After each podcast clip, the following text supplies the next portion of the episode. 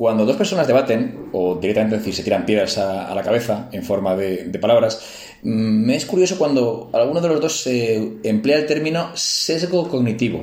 Eh, básicamente dice, tu opinión es una puta mierda, solo en lugar de decir eso dice, aunque respeto tu opinión, que en realidad está pensando, pero ¿qué respetas? Si, si, piensas que es imbécil y le estás diciendo, bueno, respeto tu opinión, pero eh, creo que tienes cierto sesgo cognitivo.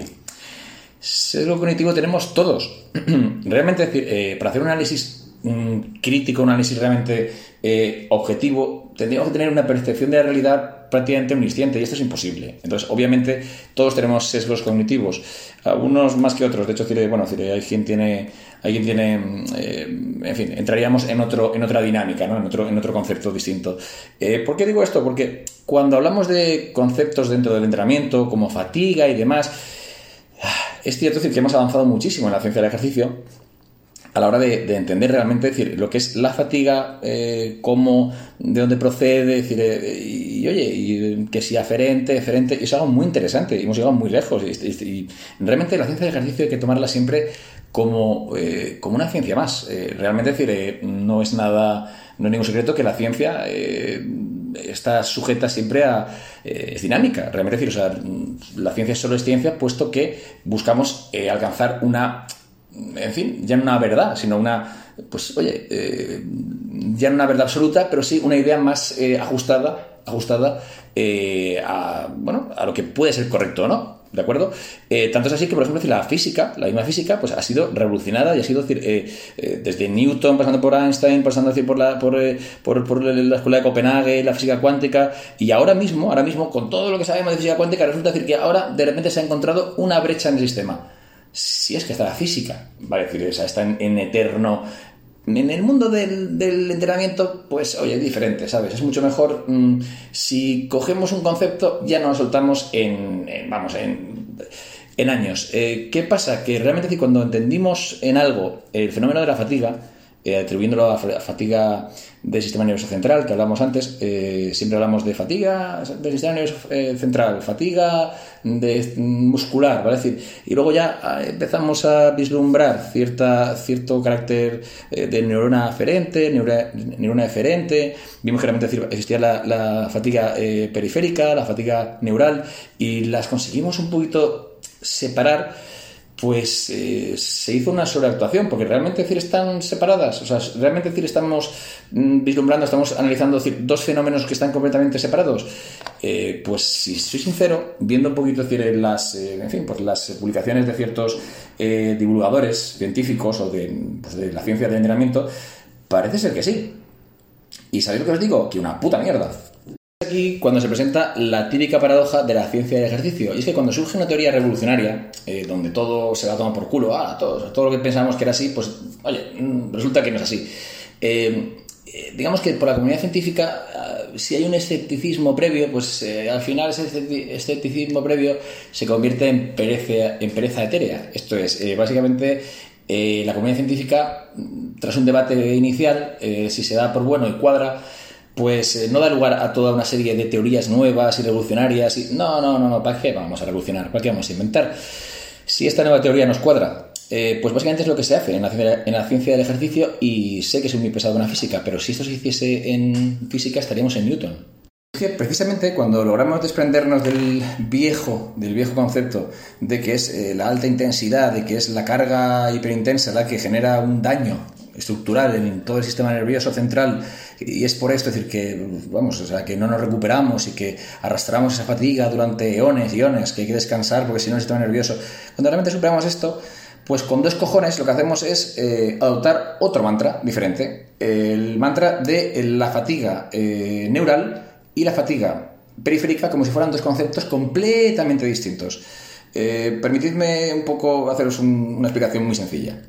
En realidad, el término fatiga es bastante correcto. ¿Por qué? Porque es bastante objetivo. Esto es, fatiga es una reducción en la generación de fuerza. Repito en castellano, fatiga, reducción en la capacidad para generar fuerza. Esto es, es bastante fácil, ¿no?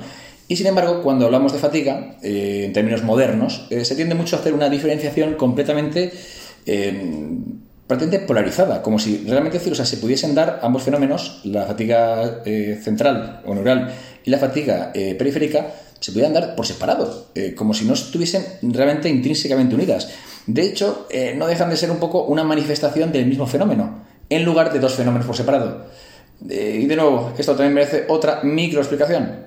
Y es que las teorías modernas, entre comillas, modernas, no me estoy viendo, pero estoy entrecomillando, tienden a hacer, de nuevo, con toda esta información novedosa, una resimplificación. Esto es, la fatiga neural es neural. Y dices, eh, vale. Eh, claro, básicamente lo que te viene a decir es que el cerebro se afecta. El cerebro eh, y lo que mejor conocemos, que es básicamente la unión neuromuscular. Esto es, la motoneurona, la, interfaz, ¿vale? Decir, que, hay entre la motoneurona y la fibra muscular. ¿Vale? O sea, es una, ya digo, es una sinapsis muy, muy especializada, ¿vale? que hace el trabajo, ¿vale? Decir, de, digamos, mediante lo que se llama eh, sería una neurona eh, eferente, ¿vale? Pues proyecta información, esto es el cerebro, ¿vale? O sea, la neurona eh, indica al músculo, ¿vale? lo que tiene que hacer. De manera, esto obviamente bastante, bastante sencilla, ¿vale? bastante simplificada. Y básicamente la fatiga se produce aquí. Y claro, aquí surge un problema, y es que mm, cuando hablamos de fatiga cerebral, neural, estamos un poco yéndonos a algo bastante básico. Y es que, ¿qué sucede de, aguas para arriba? Pues realmente decir, eh, hablar de fatiga neural sin, entrar en detalles acerca de, química cerebral, pues es un poco osado, ¿vale? Pero eh, claro, estamos hablando de, decir, de que, ¿qué produce, digamos, la fatiga eh, a nivel cerebral? Aquí entramos en un tema bastante complicado, es decir, donde, por ejemplo, decir, cuestiones como el glutamato, como mecanismos de, acetilcolina, el, amonio, por ejemplo, decir, el amoníaco como, como, residuo metabólico y cómo afecta al cerebro, eh, seguro que es, un, que es algo que se puede acotar de manera tan sencilla y sobre todo, decir, eh, su, digamos, su contraparte sería lo que antes denominábamos eh, estrés metabólico, ¿vale? decir, que esto me encanta, decir, porque muchas veces muchos teóricos de, de la ciencia del ejercicio tienden a decir lo que antes llamamos estrés metabólico y que ahora llamamos fatiga periférica o fatiga muscular. Y dices, eh, hostia, eh, vale, menuda diferencia, ¿no? ahora queda claro, o sea, ahora, ahora ya, antes, no, antes no entendíamos, antes, o sea, tú decías eh, estrés metabólico y qué locurón, o sea, qué locura.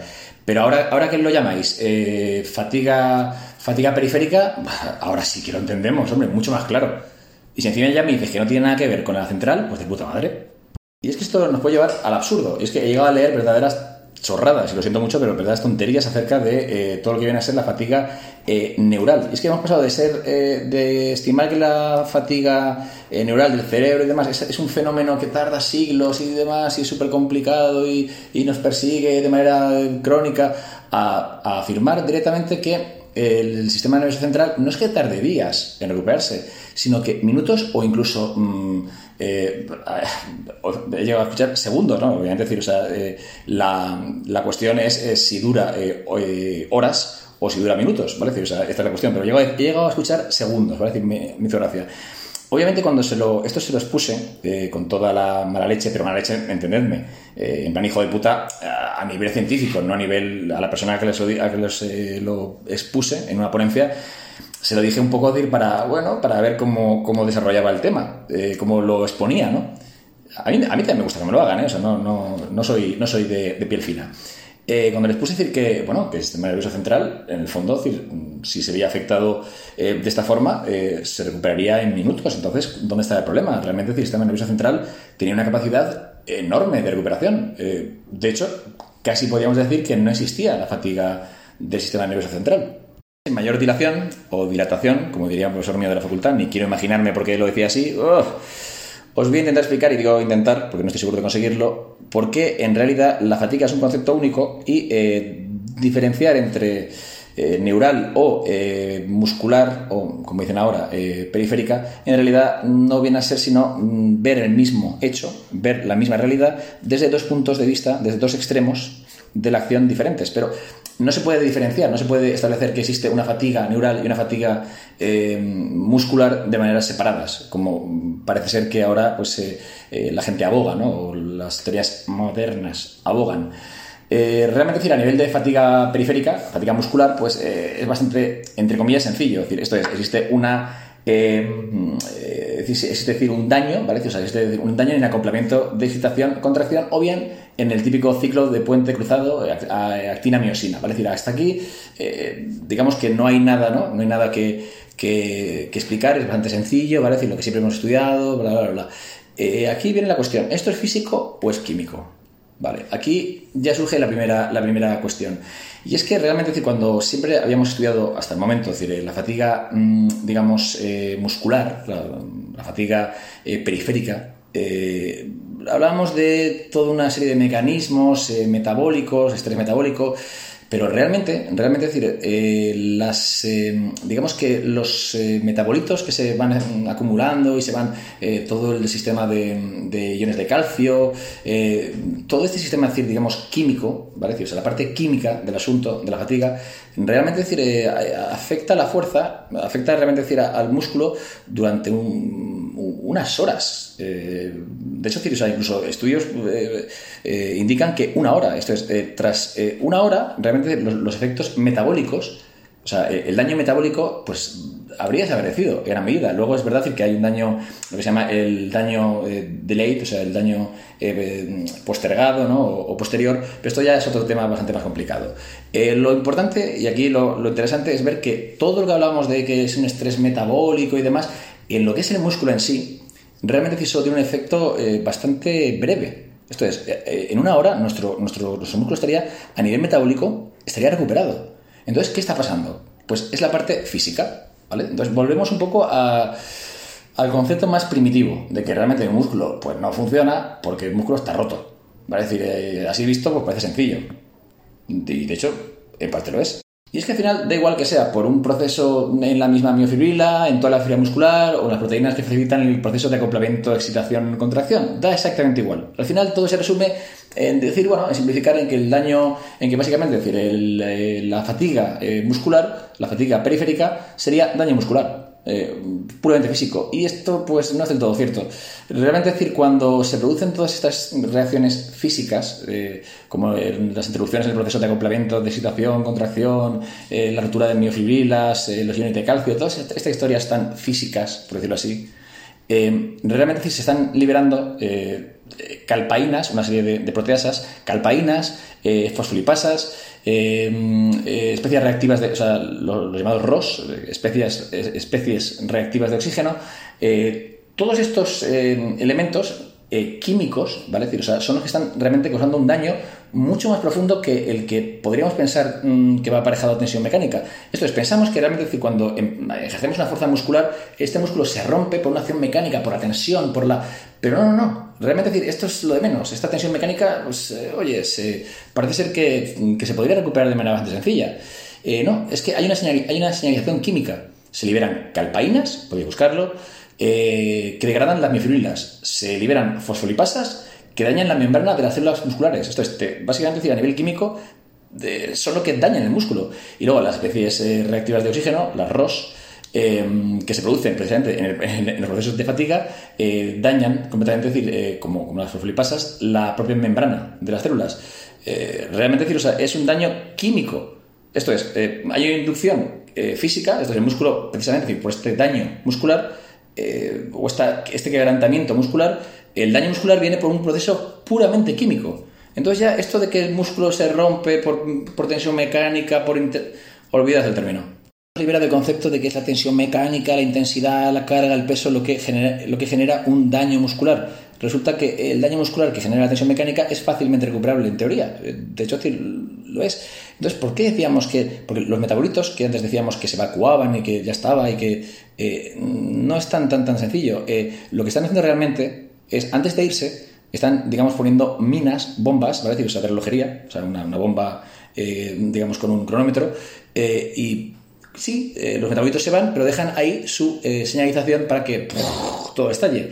Entonces, realmente el daño muscular no es tanto debido a la tensión mecánica como puramente al, al estrés metabólico. Esto es justo lo contrario a lo que los mecanicistas eh, sostenían. Eh, y de hecho hace que todo eh, se venga un poquito abajo. Fijaros, el entrenamiento de, mm, entrenamiento de, fuerza sea, esto es algo consensuado, esto es algo que no está, si os fijáis, esto no es algo que sea debatible, es que realmente decir, son dos datos objetivos que son de los pocos que se repiten una y otra vez. Siempre que nos acerquemos al fallo, eh, con una carga eh, ligera, vamos a generar más eh, fatiga, ¿vale? más fatiga periférica, puesto que vamos a perder fuerza. vamos a hacer la analogía otra vez entre pérdida de fuerza y fatiga, ¿de acuerdo? como generamos mayor pérdida de fuerza, ¿vale? ¿Cómo generamos mayor pérdida de fuerza? Pues con una carga ligera llevada al fallo. Esto es, generamos más fatiga muscular con una carga ligera llevada al fallo que una carga más moderada. Pero vamos más allá. Si realmente entramos con un volumen semejante, estaremos generando más fatiga eh, muscular con una carga intermedia que con una carga pesada. Otra cosa ya es entrar en el volumen que empleamos y demás, pero básicamente sería así. Eh, y viene más determinado por eh, cuánto nos aproximamos al fallo, porque eso va, a hacer que se liberen todo el torrente de sustancias metabólicas que he citado anteriormente, y es lo que realmente va a producir ese daño ya no entramos en si el fallo es necesario o no. Entramos en una cuestión de que realmente la fatiga muscular no es mecánica, sino que es puramente química. Y eso es algo decir que ya hace que, bueno, que digamos que todo ese engranaje en el cual el, eh, todo se reducía, decir, a músculo como tal eh, y cerebro, pues se viene un poquito bajo. Cojamos el otro extremo de la cuerda. Dentro de las teorías que determinan la fatiga del sistema nervioso central, pues se definiría como la capacidad reducida para reclutar unidades motoras de umbral alto. Esto es, eh, entraríamos en un fenómeno que es puramente, puramente eh, motoneuronal. ¿De acuerdo? o sea, sencillamente es que somos incapaces de eh, poder acceder, digamos, a las unidades motoras de umbral alto que son las que realmente estimulan los músculos. Como obviamente no tenemos capacidad de reclutar estas, estas, estas, fibras, digamos, más em, que tienen mayor perfil o mayor potencial de desarrollo, pues claro, como estamos reduciendo esta capacidad de decir, para, poder activar nuestro, nuestros músculos más fuertes, nuestras fibras más fuertes, pues la, la, fuerza decae. Pero es que esto no es así. De hecho, está demostrado decir que mm, la fatiga del sistema nervioso central es brutalmente, brutalmente eh, aumentada con el ejercicio aeróbico de baja intensidad. Eh, no, no, andar, obviamente, pero sí que, bueno, pues footing se puede generar una fatiga del sistema nervioso central enorme muchísimo más, muchísimo más que en entrenamientos de, digamos, de tipo culturismo de alta intensidad. Y aquí es donde choca, porque entonces eh, de repente decir, ya no tenemos una noción de que el sistema nervioso central eh, esté afectado decir, por la intensidad, entonces tampoco viene por aquí. Esto es, es más la duración y no la intensidad de, digamos, de la estimulación de los músculos lo que genera que el sistema nervioso central entre en fatiga. Y es precisamente donde ambos fenómenos, eh, lo que denominamos fatiga puramente muscular y fatiga neural se unen, eh, realmente acaban siendo pues, eh, parte de lo mismo. Si os fijáis, la fatiga del sistema nervioso central, eh, cuando establecemos un trabajo muy continuado, donde hay contracciones musculares, digamos que se dilatan, como mi profesor, en el tiempo, pues vienen, esta, esta fatiga del, sistema nervioso central viene dada por, por bueno, viene potenciada decir, por los músculos. Esto, esto es, son precisamente los músculos los que están generando toda una serie de metabolitos que inducen al sistema nervioso central a fatigarse. Esto es, es la fatiga periférica la que causa la fatiga eh, central. Y esto ya rompe completamente eh, el esquema. No son dos fatigas diferentes, es la misma. Esto es, la fatiga del sistema nervioso central nace en la fatiga muscular. La, toda la respuesta inflamatoria del músculo, eh, ya sea citoquinas, ya sea prostaglandinas, todas las reacciones químicas eh, proinflamatorias que se producen en el músculo acaban liderándose al torrente sanguíneo y acaban por generar una fatiga en el sistema nervioso central mucho más importante de mm, los demás elementos que podían pensarse que afectaban al sistema nervioso. Esto es, el sistema nervioso central se ve totalmente afectado por el sistema nervioso periférico, hasta el punto de que, como había anticipado, forman parte de la misma moneda, son dos caras de la misma moneda. Y para demostrar cómo la fatiga muscular realmente está detrás de la fatiga del sistema nervioso central, Chris Bersley aquí se la saca, con un ejemplo muy fácil. Si desarrollamos, eh, hacemos una serie de extensiones de cuádriceps con el cuádriceps derecho, realmente decir, eh, la implicación, la, la, afección del sistema nervioso central pues va a ser bastante reducida. Sin embargo, si analizamos cuál es eh, la, cómo se ha afectado eh, digamos, a nivel nervioso, la pierna eh, izquierda, eh, hemos hecho puramente la pierna derecha, ¿de acuerdo? Ahora pasamos a la izquierda. Mm, si el sistema nervioso central no se hubiera afectado, ¿vale? Pues la pierna izquierda no tendría ningún tipo de, ¿no? O sea, es puramente muscular, es puramente mm, local. Pues resulta que no. Resulta decir que, digamos que nos afectaría mucho más esta serie que hemos hecho, decir, de, con la pierna derecha, nos afectaría mucho más al rendimiento en la pierna izquierda que en el brazo. Mm, ¿Por qué? Porque realmente decir, la pierna derecha y la pierna izquierda serían músculos contralaterales que compartirían una gran parte de todo el, sistema nervioso. Entonces, realmente, decir, aquí se explica cómo muscularmente, muscularmente estamos induciendo un daño un daño puramente, eh, puramente nervioso. Esto es, eh, de hecho, si lo pensáis, parece hasta lógico, ¿no? Eh, obviamente, si, hacemos extensiones con una pierna, con una derecha, luego esto nos va a joder más a la pierna izquierda que al bíceps. Si lo pensáis, es hasta lógico. Y sin embargo, las teorías, las teorías que he comentado antes, que separan una fatiga de otra, nos dirían que no, que, no hay relación, que muscular es muscular y sistémico es, sistémico. O sea, que, lo que sucede en el cerebro es otra cosa. Y resulta que no. Y de hecho, y para concluir, aquí es donde se desmonta completamente decir lo de que la fatiga neural en realidad dura, dura microsegundos, de que realmente a las dos horas ya podríamos volver a entrenar si no fuera por el porque el músculo se ha roto. Eh, no, eh, realmente decir, el sistema nervioso central se afecta precisamente porque toda esta señalización química, toda esta respuesta inflamatoria, eh, realmente decir, se va, se va a extender durante 24 o 48 horas.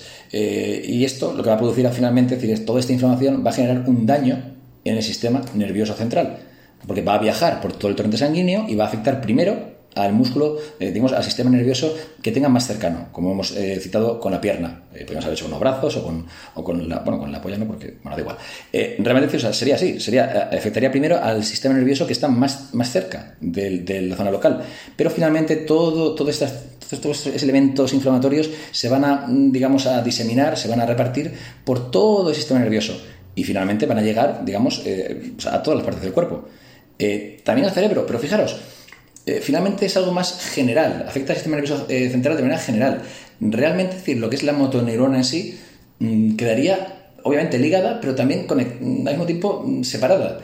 ¿Qué quiero decir con esto? Que realmente decir, los procesos físicos y químicos, mm, en el, digamos, en toda la teoría de la estimulación muscular, van unidos. Esto es, los mecanicistas que dicen que todo es física, que todo se reduce a la fibra doblándose, no todos los que abogan porque todo es químico, que hay una reacción de metabolitos eh, y solamente no.